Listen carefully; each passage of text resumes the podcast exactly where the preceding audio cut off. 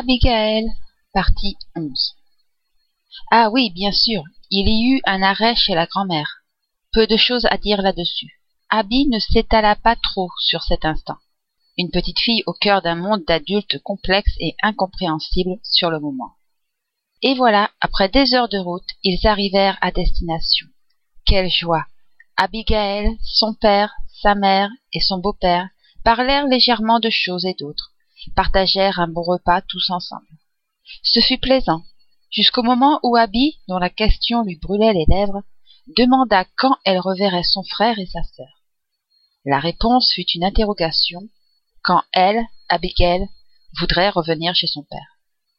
Sa mère n'intervint pas, car c'était à Abby de décider. Elle était assez grande pour cela, et sa mère ne voulait pas obliger ses enfants à quoi que ce soit. Trop souvent, une fois adultes, les enfants reprochent ce manque de liberté. Obliger quelqu'un à faire quelque chose qu'il ne souhaite vraiment pas n'est pas une bonne chose. Abby m'a dit qu'elle comprenait parfaitement la position de sa mère, qui avait déjà malheureusement dû beaucoup prendre sur elle-même et souffrir en silence. La situation était trop difficile et elle avait toujours agi lorsque ses enfants durent subir plutôt que choisir. Abby, ayant peur de ne pas avoir une deuxième chance de revenir chez sa mère, elle pensait à la visite chez sa grand-mère, répondit donc par la négative à son père. Tant pis pour le reste.